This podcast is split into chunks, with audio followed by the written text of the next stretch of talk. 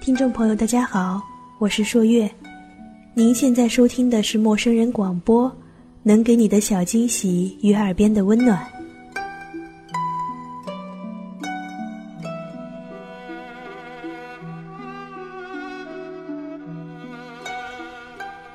有时候跟闺蜜们聊爱情的话题，大家总是会讨论，究竟理性多一点好，还是感性多一点好？偶尔提及以前公司里某个极其理性的女 boss，大家都会顶礼膜拜一番，觉得在爱情和生活里也能做到如此条理分明的女人，实在是让人敬佩。只有我知道，曾经有一天我在 boss 家里留宿，听他透露过一点他所不为人知的过去，他所经历的情感的背叛、崩溃和涅槃。就像冷莹在他的书里提到的这个故事，今天我们就来一起静静的听冷莹说的这个故事吧。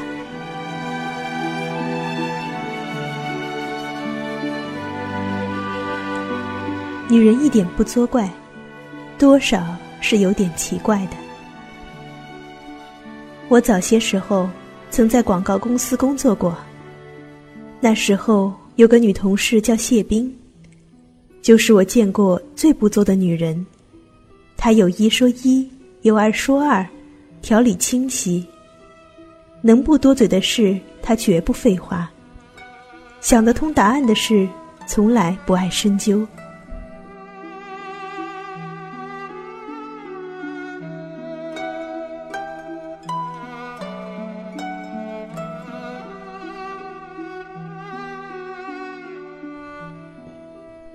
她和她老公也很少有红脸的时候。谢冰不像别的女人那么难伺候，很少有鸡毛蒜皮不爽的事情。实在有什么不爽，也就耿直的问了。有次我和她逛街，我们亲眼看见她老公和一个女孩在西餐厅谈笑风生。一般女人见着画面，多少有些尴尬，要么转身气跑。待老公回家后，来场暴风雨的洗礼；要么当场发飙，给众人免费上演一出好戏。总之，各种版本的琼瑶女主角和女英杰都有。我只见谢冰，眼也不眨的大大方方走过去打个招呼，问她老公：“这位是谁呀？”她老公站起来，信手挽过她肩，也大大方方介绍。这是某公司负责人某某，这是我妻子。一点小误会，就这么波澜不惊的化解了。这也就是谢冰，在情感里不肯装聋扮哑、从不作死的谢冰。一个女人理性自律到这个地步，简直是丧尽天良的雌雄同体。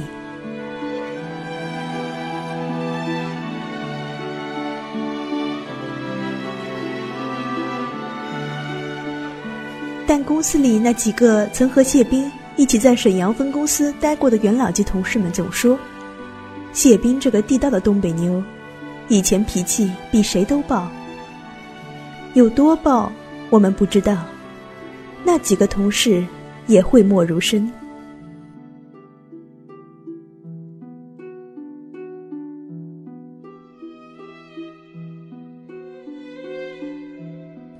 有一回。我和谢冰一块到沈阳出差，那是我第一次到东北。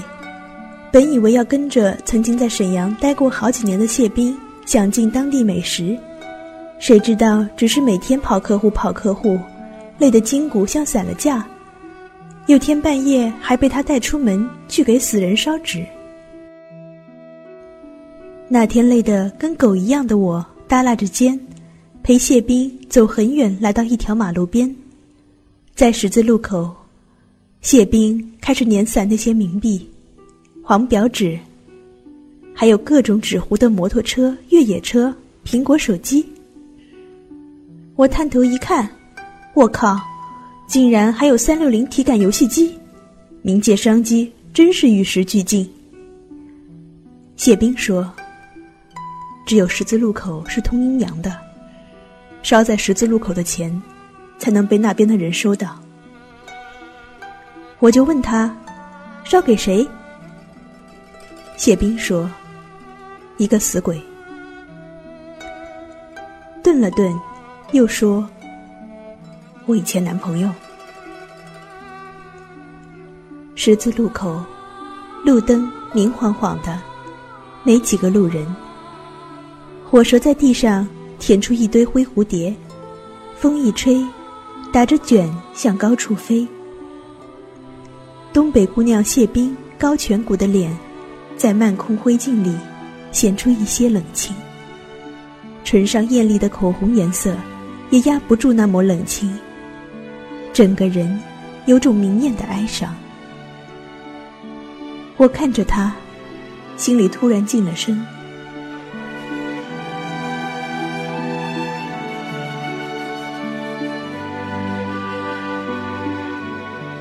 和那男孩在一起的时候，谢斌还年轻。两个二十出头的年轻人，脾气一个比一个臭。两人在一起，生活的重要内容就是吵架，和别人吵，和对方吵。急眼了，也有动手的时候。两人压马路时，在街边小贩手里买圣女果。谢斌嫌人家缺斤少两，实属欺人智商，吵到动手。不想附近练摊的三个小贩，都是同村相约出来的，一起扑过来。小情侣俩绝不示弱，双双操起扁担秤杆，打到对方皮肉破损。红嘟嘟的果子滚了一地。等到两人雄赳赳走在回家的路上时，才想起来，圣女果一个没吃着。男友也不是省油的灯，新找的工作，上班第二个月碰到个难缠的客户，对方说话不中听，他忍无可忍，直接打了对方头顶椅子，奔出去两条街。那个月，两人穷的只能吃方便面，一点微薄积蓄全给人赔了医药费。谢斌一边吃方便面，一边拍着他肩膀说：“那一砖拍得好，今年上市的新口味，咱都吃全了。”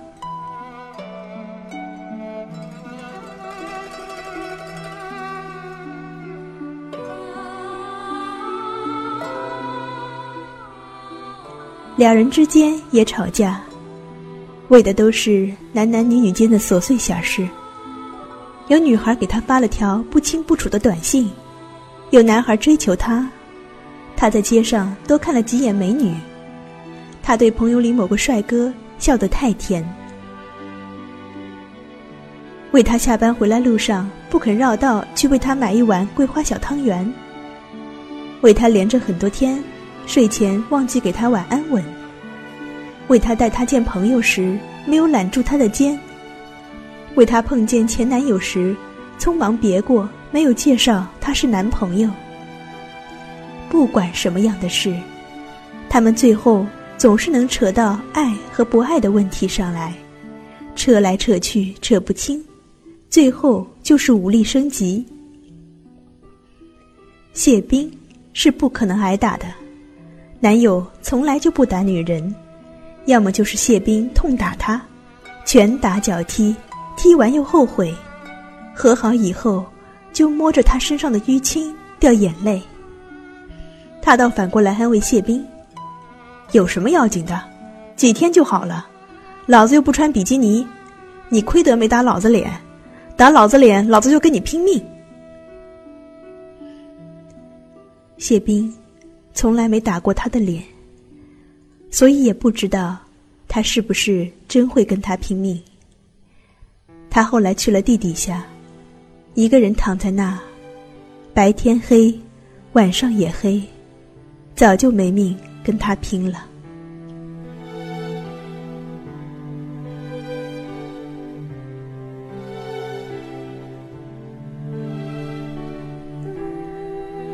吵得最厉害的一次，不记得是为了什么，只记得也是琐碎小事。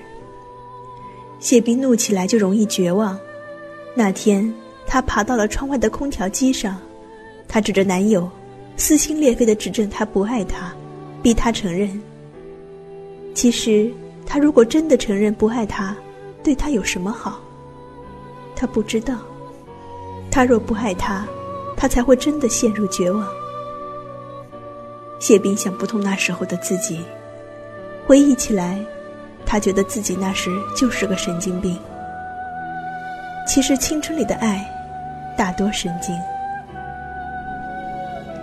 见谢斌怎么也劝不下来，男友转身就进了屋。谢斌那时心如死灰，但他马上就看见隔壁房间窗户里探出来颗毛茸茸的头。她男友就像个长臂猿一样，嗦嗦几下就灵活地爬到了她旁边的空调机上。他跟她一高一低隔空坐着，眼神嚣张地看着她。谢斌本来只有一点恐惧，看到他像只大青蛙一样蹲在他头顶斜上方，脸刷一下就白了。谢斌的体重不到一百斤，男友的体重。有一百三十多斤，你个傻子，赶紧下去，下去！谢斌喊道。他们的房东不知道什么时候在楼下站着了，旁边还有几个邻居都惶恐的看着他们，吆喝他们快下来。谢斌男友蹲着的那个空调架，就在那时松了一下，咯的一声响。两个二愣子闻声，吓得飞快窜下去，攀着窗口跳进房间。这天，他们就被房东赶出去了，不肯再把房子租给他们。于是，七月的大日头底下，两人一边啃冰棍，一边手拉手找新房子，走在沈阳的大街上，咒天咒地。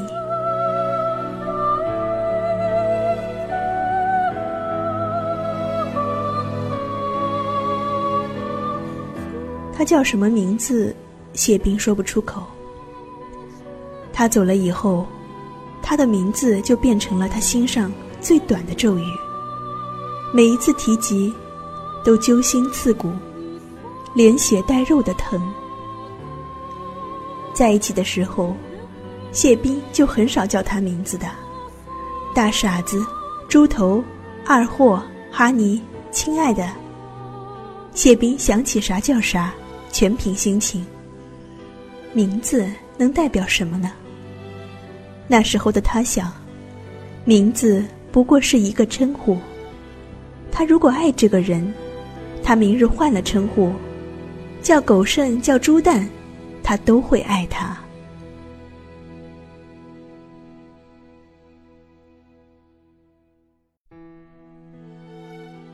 他跟他说话也从不客气，滚。爬，王八犊子。说的最多的是口头禅，你去死。那些词没有意义，对谢斌来说不过就是语气助词。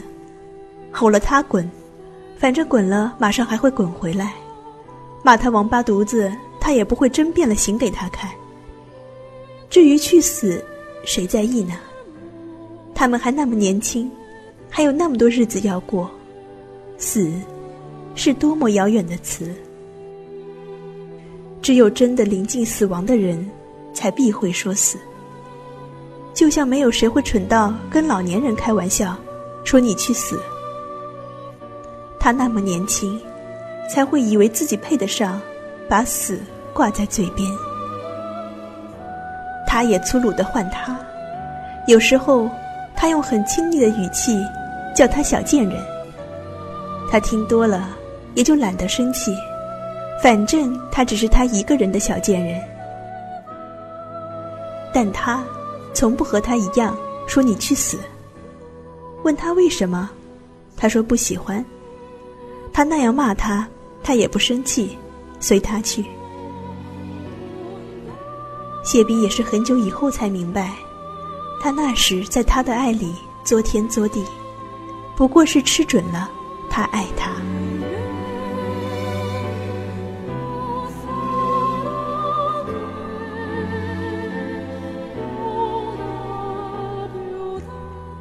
你去死！这是谢斌的口头禅，口头禅而已。说的多了，他都不会去联想这句话的意义。反正他从小到大都是这样骂人的。好朋友，他，都是自己亲近的人。反正也没有人会因为这个短句子，真的去死。有次他们吵架，男友气不过，夺门而出。谢斌气得在身后随手捡了只他的拖鞋，向他的身影投过去。你去死！谢斌骂道。不到一小时，谢斌就接到他的电话，陌生人拿他手机打的，叫他去医院。他冲出家门没几条街，就被车撞了。在医院急救。那天，谢斌在手术室外，哭得声音都哑了。后来他脱离了生命危险，他坐在他的床边，凝视他在麻醉药力下尚未苏醒的脸。他在心里发誓，以后再也不跟他说：“你去死。”死。是多么可怕的字眼！他怎么舍得咒他？那次，他卧床两个多月才康复，他贴心的服侍他，那是他们在一起时最温柔的两个月。他觉得，原来两个人谈恋爱不互相戏谑，竟然也能好好相处，举案齐眉。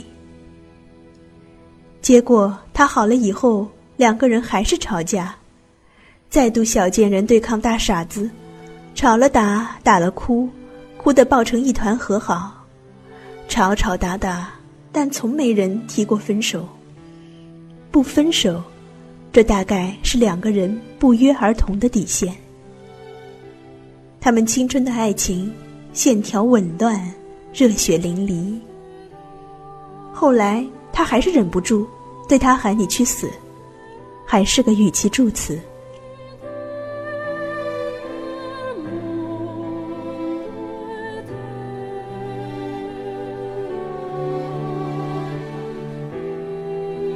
然后那天，他扔下他，冲出去，跑向马路对面。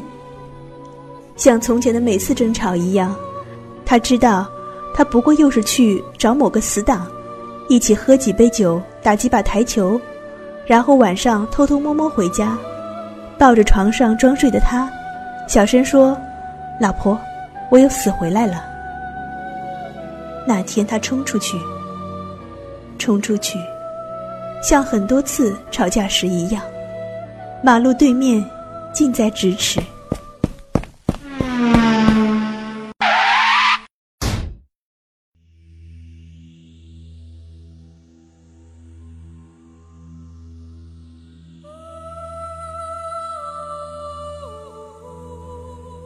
他亲眼送他离开这个世界。那天，他跪在马路上，按住他流血的伤口，按住这里，血继续从那里冒出来。他像一个浑身是洞的破麻袋，露得他的世界漆黑无光，全是绝望。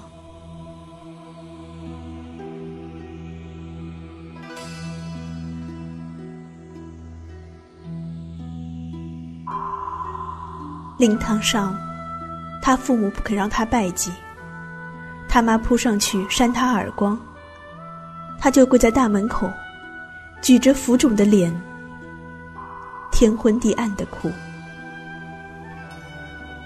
那以后，很长一段日子，他每天都回忆和他在一起的日子，根本停不下来。他的脑子变成了一台永动机。梦里也不肯停。他给过他的所有好，后来都变成这个世界对他的残忍。谢斌后来问过自己很多次：为什么要对他说去死？为什么死的那个不是自己？黑夜是他一个人的，空气里从来没有一个声音冒出来回答他。这世界哪有那么多为什么？谁知道老天哪来那么多玩笑？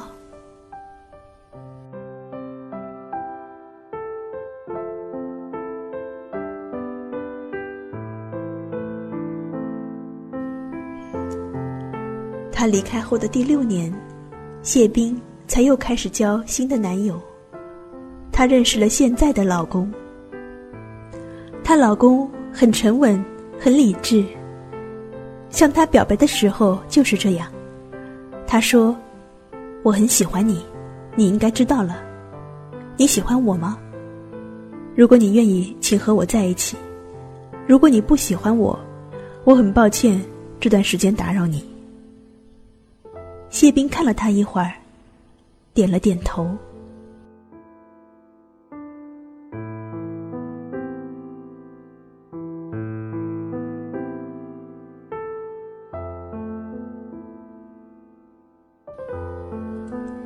刚和她老公在一起的那几年，谢斌常常想起那个离开的人。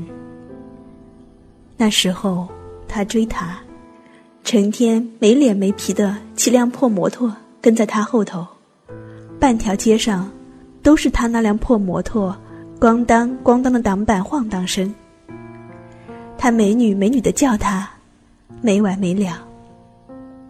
美女，你要不要搭车？美女，你去哪儿？美女，你吃饭没有？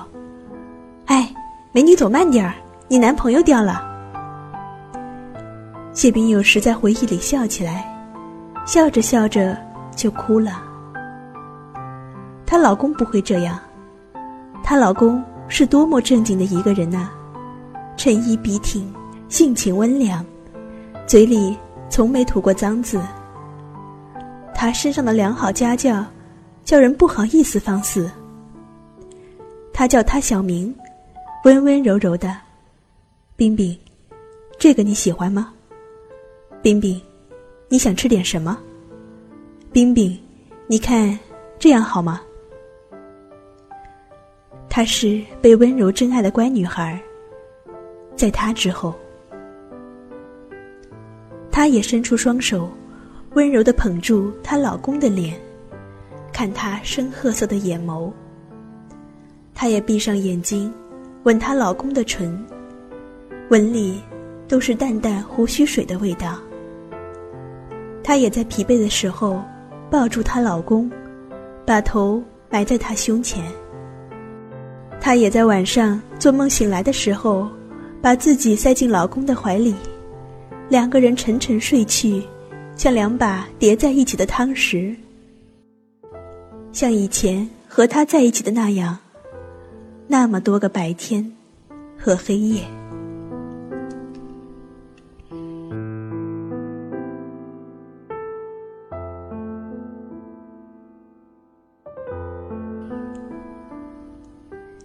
但是，是什么变得不同了呢？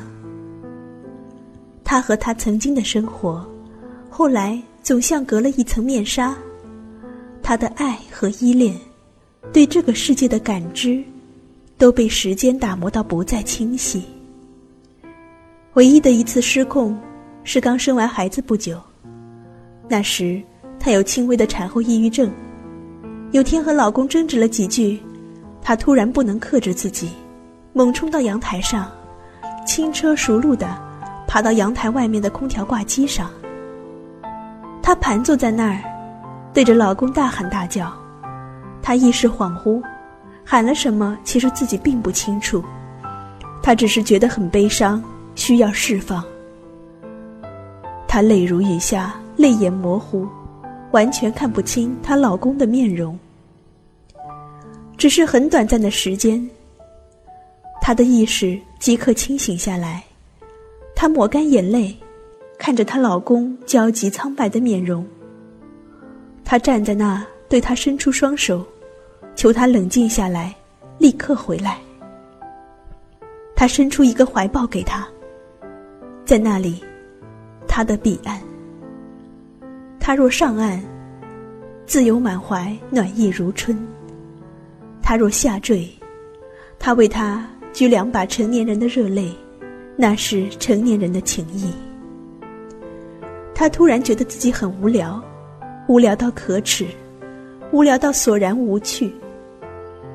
他爬下去，小心的扶着墙跳进阳台，去房间里给孩子喂奶。他刚满月的宝宝因为醒来时的饥饿，正在嚎啕大哭。谢冰是这样说的：那天她跳下去，路过她的老公。去给房间里嘤嘤哭泣的儿子喂奶，看着儿子拱着小小身子在他怀里，急匆匆寻找和吮吸开来，露出一脸心满意足的样子。他在那时觉察到了人生的凄凉，也感觉到了生命带来的莫大欢欣和幸福。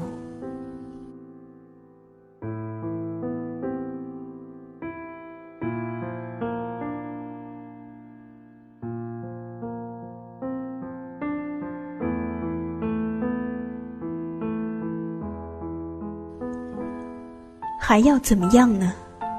上天已经给了他那么多，那么多。生命里总会有人来教你成长，虽然不是所有代价你都甘心承受。他走了，他还是幸福的。他的生活和这世间很多的女人一样，老公、孩子，快乐和烦恼。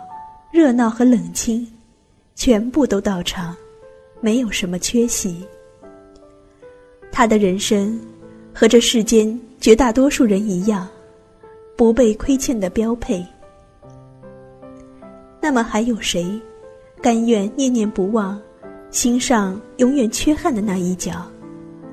即便无需提醒，即便无从遗忘。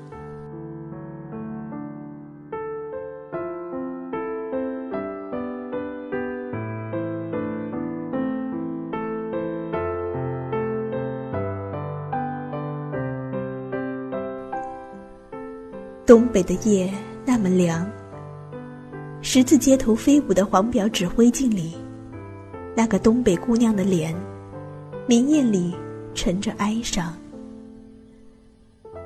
她后来再也不会在爱里作天作地，她所有作的血液都在一场爱里流淌耗尽。她后来会劝身边的女孩，不要在爱里作死。爱如果在那里的话，它就在那里，不需要你作死来证明。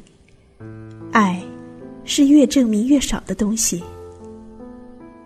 他后来是幸福的谢冰，公司里每个年轻姑娘都敬爱的稳而静的美女姐姐。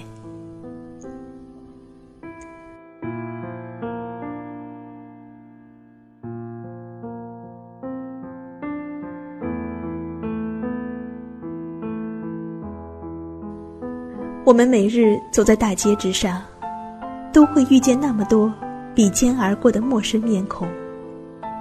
我以前常常想，在那么多的平淡无奇里，谁也不知道他们背后曾经历了怎样的故事。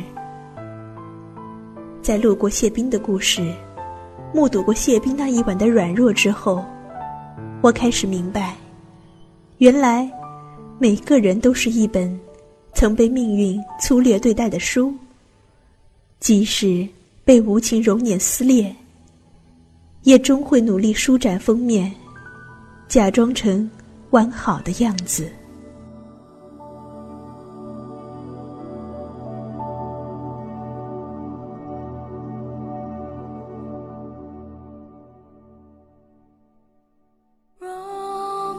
我们受伤，平复。最后还得感激时间，是它容我们一点点捡拾自己，宛如无缺。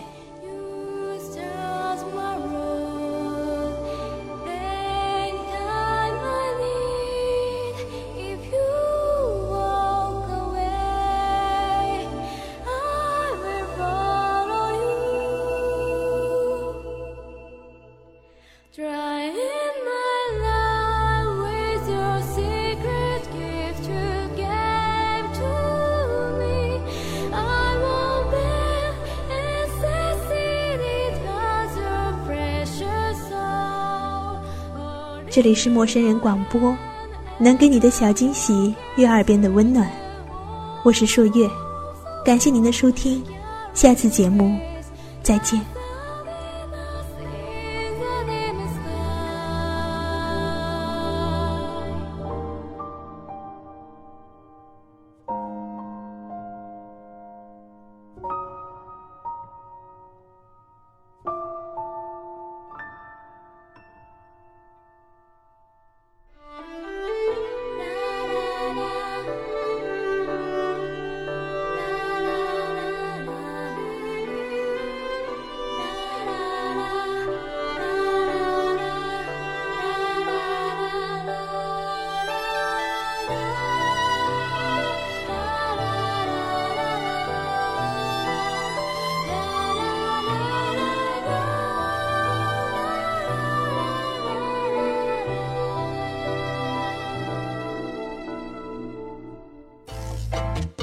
欢迎关注陌生人微信公众平台，添加微信号 m m o o f m 或搜索“陌生人”，声音的声不是生孩子的生。